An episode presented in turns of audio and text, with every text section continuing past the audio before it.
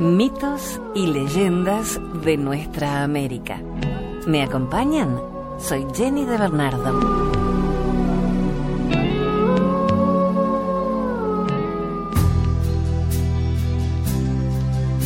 El gallito de la catedral, una leyenda ecuatoriana.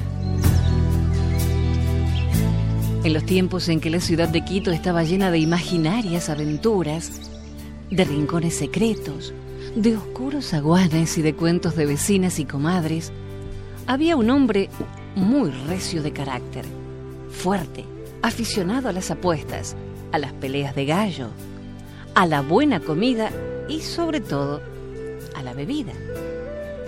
Era este don Ramón Ayala, para los conocidos, un buen gallo de barrio.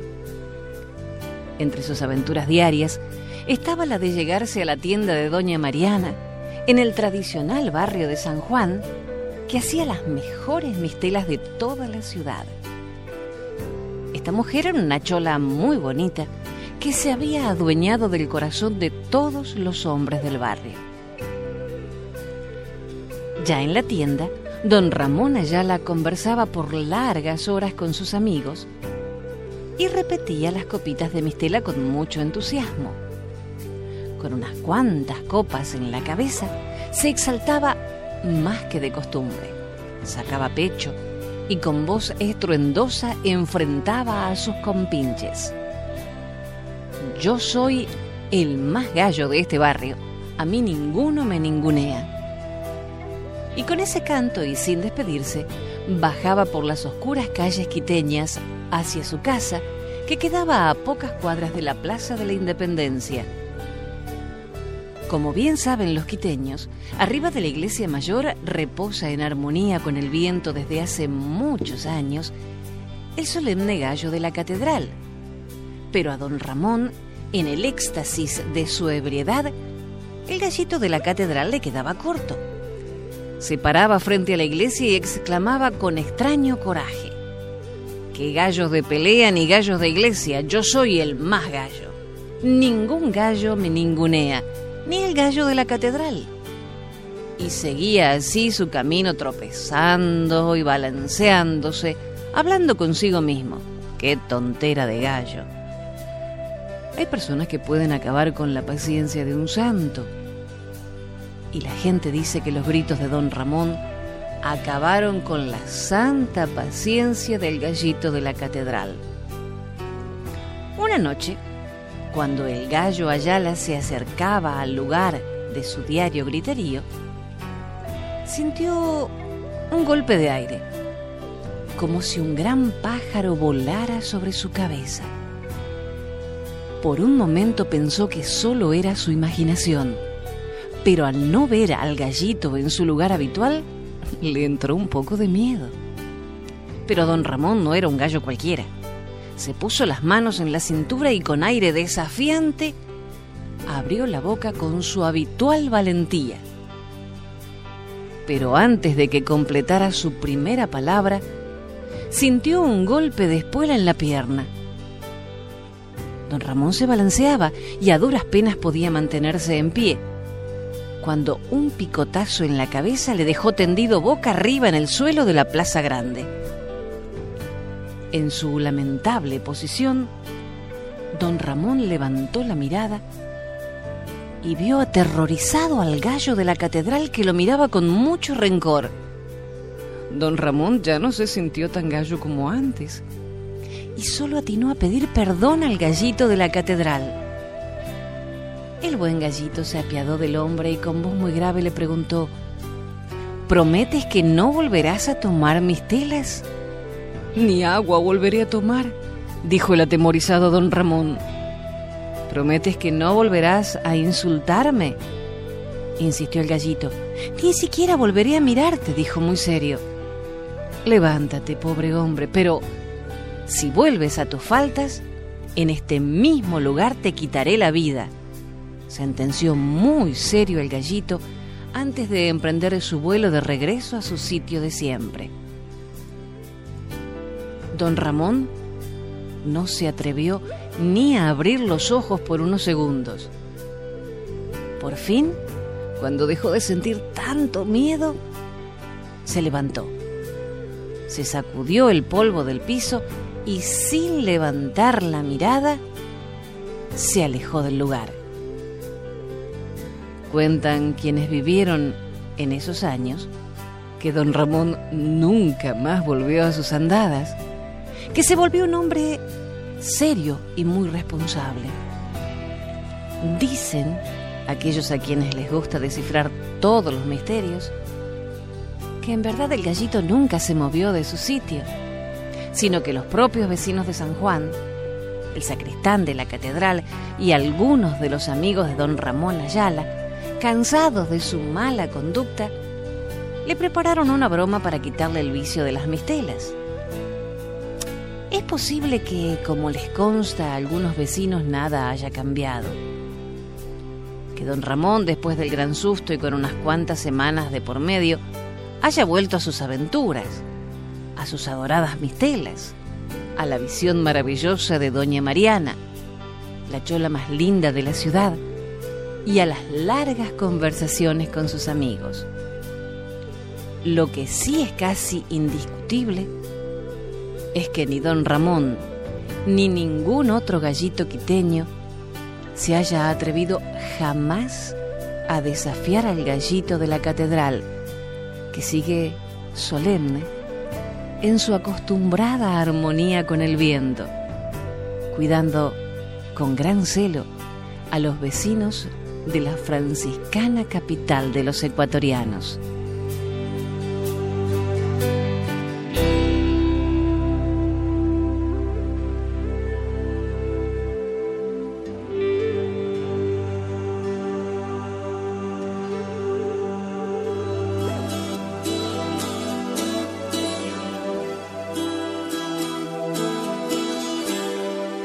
Jinsihawa, leyenda Selknam.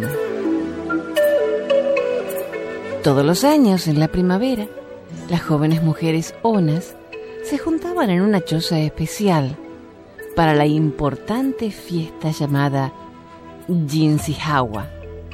Acudían desnudas, con el cuerpo pintado y en sus rostros máscaras multicolores Tenían gran imaginación para hacerse hermosos dibujos geométricos que representaban los distintos espíritus que viven en la naturaleza.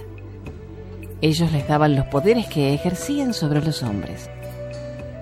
Ese día, una de las niñas tomó con mucho cuidado un poco de tierra blanca y empezó lentamente a trazar las cinco líneas que pensaba pintar desde su nariz hasta las orejas. Las otras jóvenes trataron de imitarla, ya que las figuras en el rostro eran muy importantes. La fantasía de cada una se echó a volar y se pintaron de arriba a abajo con armoniosas figuras. Unas a otras se ayudaban, pero para no ser reconocidas, se pusieron en sus rostros unas máscaras talladas. Blanco, negro y rojo eran los colores preferidos. En un momento dado, cuando ya estaban todas preparadas, salieron de la choza con grandes chillidos y mucho alboroto para asustar a los hombres que las esperaban afuera. La bulliciosa ceremonia se encontraba en su apogeo y todos daban gritos cuando sobre el tremendo ruido reinante se escuchó una fuerte discusión entre el hombre sol y su hermana, la mujer luna. Yo no te necesito, insistía con altivez la luna. Sin mí no puedes vivir, le contestó sarcástico el sol. Perdería mi brillo quizá, pero seguiría viviendo. Sin el brillo que yo te doy no vales nada. No seas tan presumido, hermano sol. Tú deberías ser más humilde, hermana luna. Y así siguieron la disputa como dos niños chicos. Todos los hombres se pusieron de parte del sol y las mujeres apoyaron a la luna. La discusión fue creciendo, creciendo, y ni siquiera el marido de la mujer luna, que era el arco iris, o Akainik, pudo lograr que la armonía volviera a reinar entre la gente de la tribu. De pronto, un gran fuego estalló en la choza del Jinsihawa, donde las mujeres habían ido a buscar refugio cuando la pelea se hizo más fuerte. Allí estaban encerradas cuando las alcanzaron las llamas. Aunque el griterío fue inmenso, ninguna logró salvarse. Todas murieron en el incendio. Pero se transformaron en animales de hermosa apariencia, según había sido su maquillaje. Hasta hoy mantienen esas características y las podemos ver, por ejemplo, en el cisne de cuello negro, en el cóndor o en el ñandú. Afortunadamente ellas nunca supieron lo que había sucedido. Les habría dado mucha pena, porque fueron los propios hombres los que prendieron el fuego. Es que tenían envidia del poder que en el comienzo de los tiempos ostentaban las mujeres y querían quitárselo. Después de este penoso episodio, la mujer luna se fue con su esposo a Kainik hasta el firmamento. Detrás de ellos, queriendo alcanzarlos, se fue corriendo el hombre hermano Sol, pero no pudo lograrlo.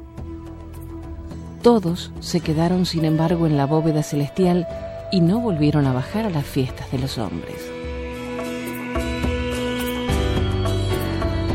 Extraído del libro El mundo de Amado, Leyendas de Tierra del Fuego, de Lucía Gebert.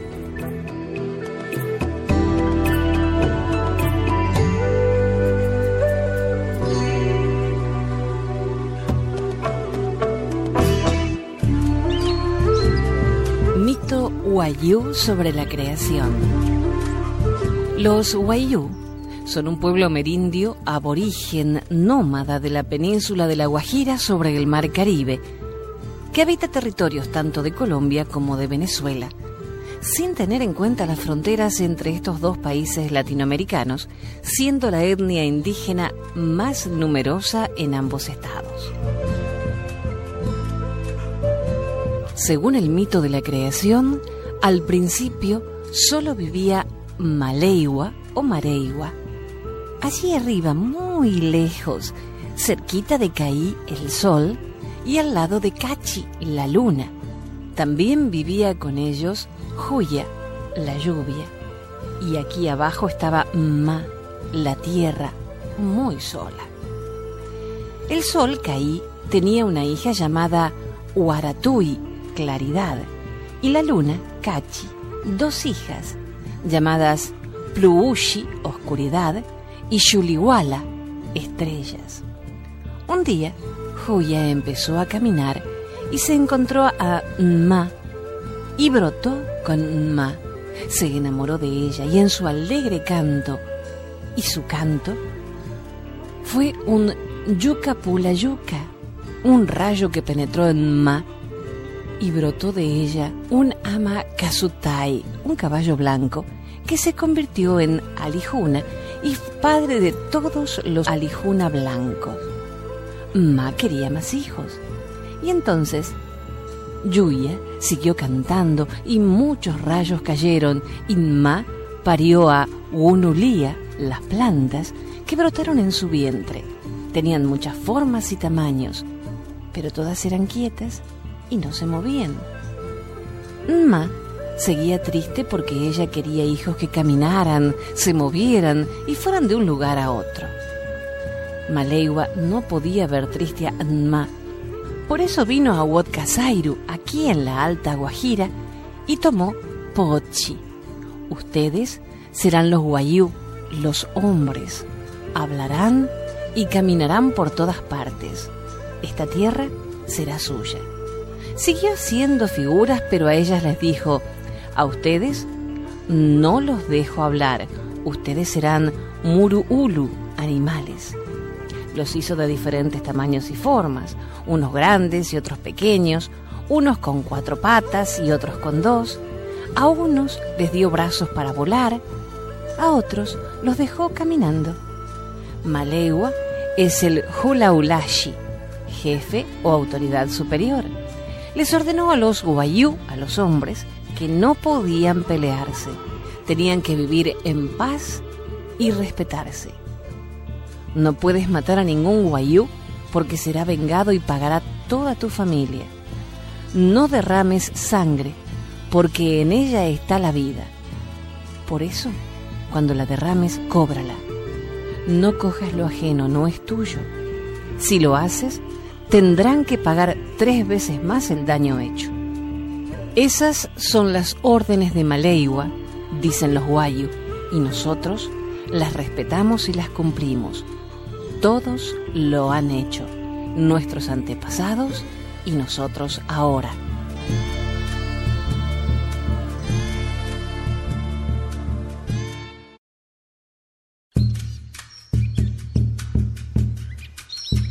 El mito del fuego, según los indios Yanomamos.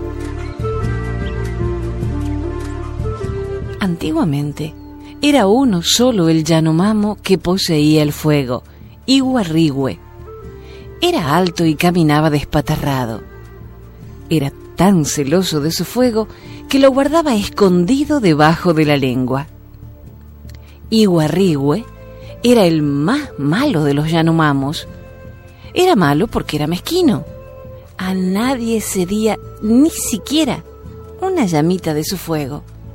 Los otros Yanomamos regresaban de la cacería y le pedían a Iguarrigüe un poquito de fuego para asar la carne. Nada. Tenían que lavarla bien, frotarla sobre una piedra, exprimirle toda la sangre y luego se la comían cruda. Llegaban las lluvias y hacía frío. Iguarrigüe escupía una parte de su fuego, encendía el fogón, cocinaba sus alimentos y se calentaba de lo lindo. Cuando quería, con las manos apagaba el fuego.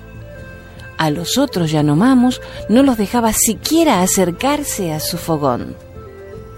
Iguarrigüe no tenía amigos. Los hombres mezquinos no pueden tenerlos. Los Yanomamos, resignados, ya nada esperaban de él. Estaban cansados de pedirle un poquito de fuego. Pero había un hombre pequeño, charlatán y muy avispado que no se rendía. Se llamaba Yorekitirami. Iguarrihue lo rechazaba, pero él seguía rondando junto al chinchorro del dueño del fuego. Le hablaba mucho y lo hacía reír con sus morisquetas. Cuando Iguarrihue se movía, Yorekitirami no lo perdía de vista. Con las lluvias de noche hacía mucho frío. Había muchos yanomamos resfriados que tosían. Con el fuego de Iguarrihue se habrían podido calentar. Eso hubiera bastado para curarlos, pero el dueño del fuego seguía terco. Le negaba su fuego también a los enfermos. En fin, se burlaba de todos. Entonces, muchos Yanomamos cayeron gravemente enfermos. Hasta a Iguarrihue le dio gripe. Era una mañana de densa neblina. Iguarrihue se levantó con un gran dolor de cabeza, pero tenía sueño. La gripe no lo había dejado dormir. Volvió a acostarse como todos los demás. Nadie iba al conuco, al bohío. Nadie salía a cazar. Todos estaban enfermos. Desesperados, algunos se acercaron a Iguarrigua y le suplicaron, Somos tus parientes, danos un poco de fuego, que nos vamos a morir. Todo fue inútil, pero Yorequitirami seguía cerca del chinchorro de la hamaca de Iguarrigüe, alerta como nunca. El dueño del fuego dormitaba, cuando de pronto estornudó. ¡Achú! El fuego había saltado fuera de su boca. Iguarrihue aturdido no sabía qué estaba pasando. Cuando se dio cuenta de lo sucedido, Yorekitirami ya tenía el fuego entre sus manos y corría saltando loco de contento. Iguarrihue había perdido el fuego. Entonces se enfureció y huyó lejos del zapono, de la aldea. No quería ver más a los Yanomamos. Desesperado, se zambulló en las aguas del río y se transformó en babilla. Yorekitirami volvió a la aldea y distribuyó el fuego entre todos los Yanomamos. Cuando vio que todos tenían su fogón prendido, se puso más contento todavía y dio un salto tan alto que fue a parar a las ramas de un árbol. Allí, y poco a poco, en todos los árboles de la selva, fue dejando una chispita de fuego. Por eso la madera se quema. En la planta del cacao puso más. Por eso es el palo que sirve para prender el fuego. Yendo de árbol en árbol, él se transformó en un pájaro negro de pico rojo como el fuego. Cuando Iguarrigüe escupió el fuego, Preyoma, una mujer que estaba allí, chilló horrorizada y dijo, Este fuego que ustedes tanto querían y que Yore Kitirami le sacó a Iguarrigüe, los hará sufrir. Debían dejarlo tranquilo en la boca de su dueño y habrían sido felices. En cambio, han sacado algo para mí, algo eterno, que los hará sufrir siempre. Todos ustedes y todos los descendientes de ustedes se quemarán con el fuego. Yo no quiero ser quemada. Yo viviré feliz sin fuego. Nunca el fuego tocará mi cuerpo. Eso dijo la mujer y fue a tirarse al agua de un caño.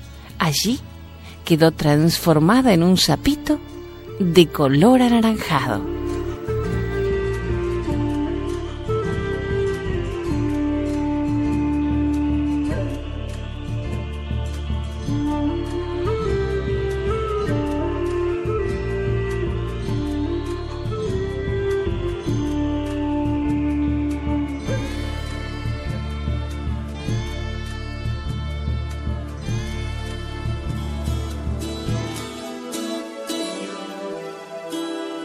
Cómo los Lakota aprendieron a pescar. Mazo era un oso muy pequeño cuando llegó a este mundo. Nació en una cueva en lo más profundo de la tierra y no era lo bastante grande como para hacer daño a nadie. Su madre lo llamó Mazo Chicala en el idioma Lakota. Cuando su madre despertó de su largo sueño, sacó a al brillante sol de primavera. ¿Quién es esta criatura que vuela alto por encima de nuestras cabezas? preguntó el pequeño.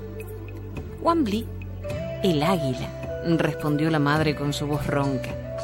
Es del águila que nosotros aprendemos a vivir nuestra vida con dignidad.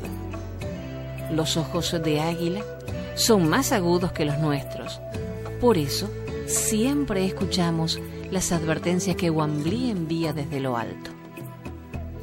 La madre le condujo a través de la pradera de aromas dulces hasta la orilla de un río donde le enseñaría a beber. Él metió su nariz en el agua clara y tomó un sorbo. El roce del agua fría le puso instantáneamente alerta y vigilante. Muchos, muchos años después, cuando él hubo crecido y rendido honor a su nombre de guerrero, Mazó recordaría aquel instante. Siempre que necesitaba aclarar sus ideas o estar a punto para la cacería, se zambullía en el río. Mazó recordaba aquellos primeros días con afecto. Su madre había sido una gran maestra. Siempre le protegió de los peligros y le guió para que viviera la plenitud de la vida. Le enseñó a buscar larvas dentro de los troncos podridos de árboles de abeto. Le enseñó qué flores eran las más dulces, las frutas más sabrosas, qué raíces le harían fuerte y qué bayas lo ayudarían a engordar para sus largos sueños de invierno. Ella le enseñó a atrapar los peces rojos, los salmones, cuando saltaban contracorriente, entre las piedras húmedas y resbaladizas. La madre de Mazó le mostró un lugar especial entre dos rocas rodeadas de espuma donde él podría sostenerse. Ten calma, espera paciente en este lugar y los grandes peces rojos brillantes saltarán directo a tu boca. Y así fue que los Lakota aprendimos a pescar observando a Mazó y a su madre. Desde entonces, Mazó ni los Lakotas nunca pasaron hambre, nunca, mientras él y sus hermanos pudieran ser vistos pescando en el río.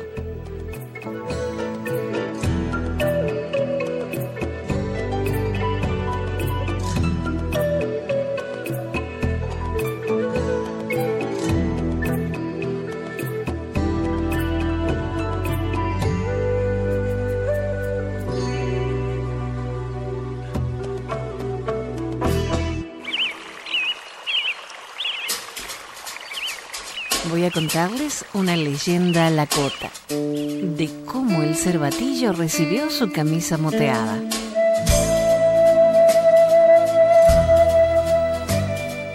Tahuiyela estaba muy nerviosa y alterada.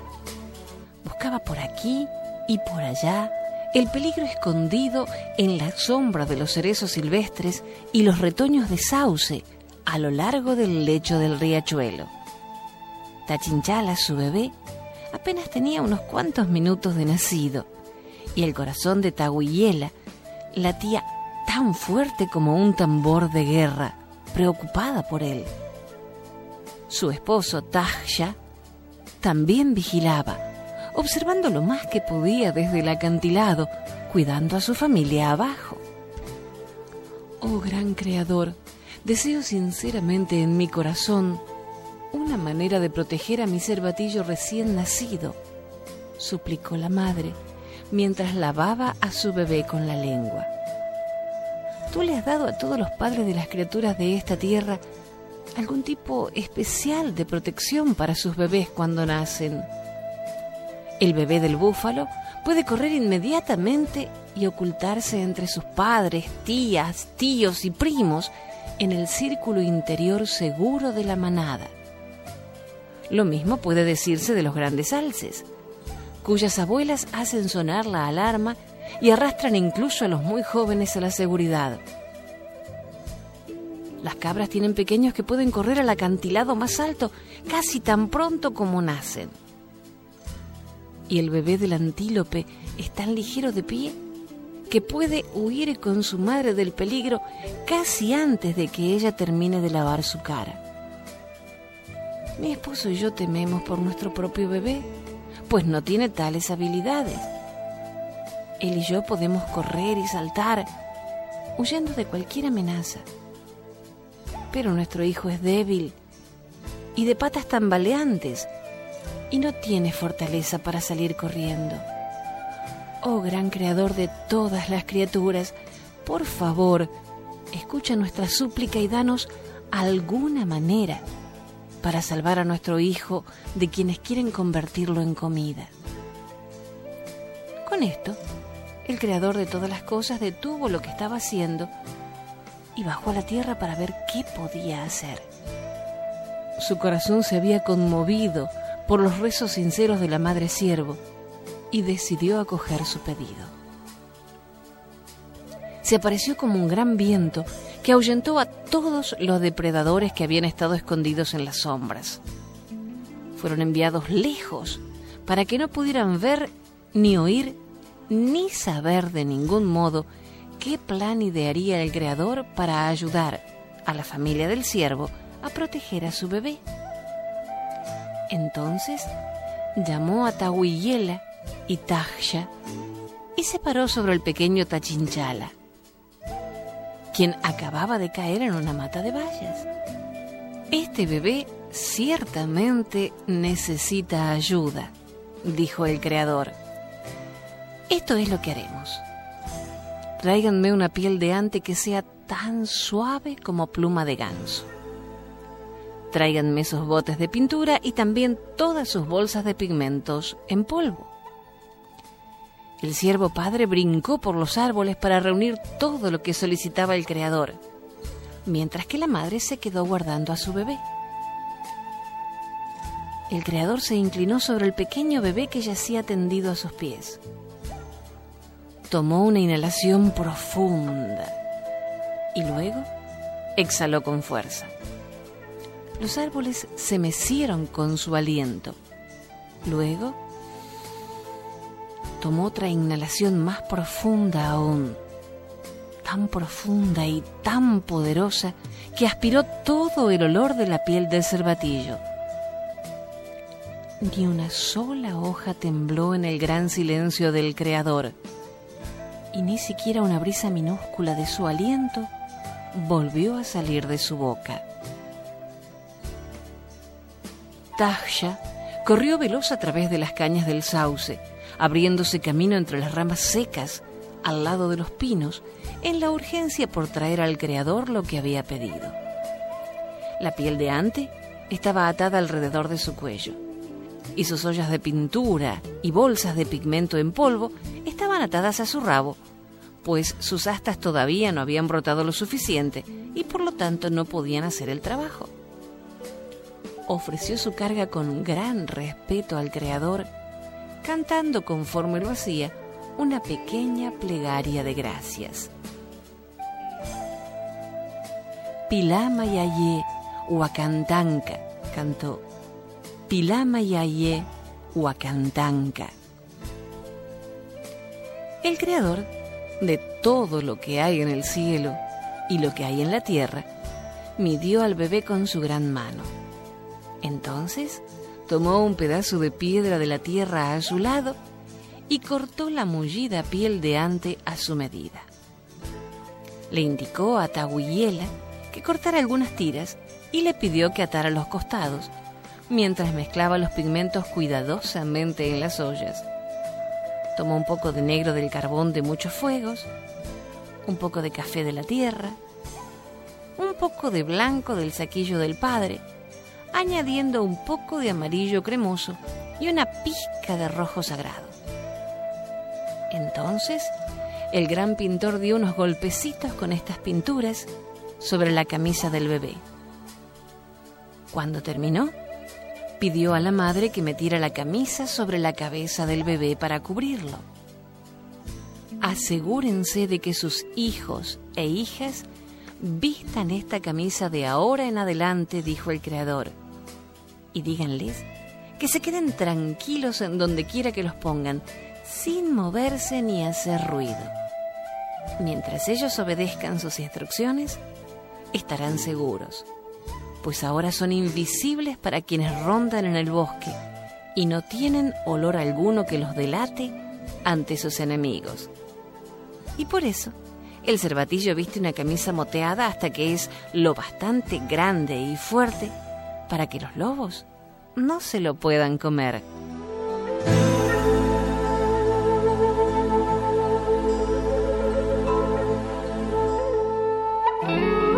Hasta el próximo relato. Soy Jenny de Bernardo.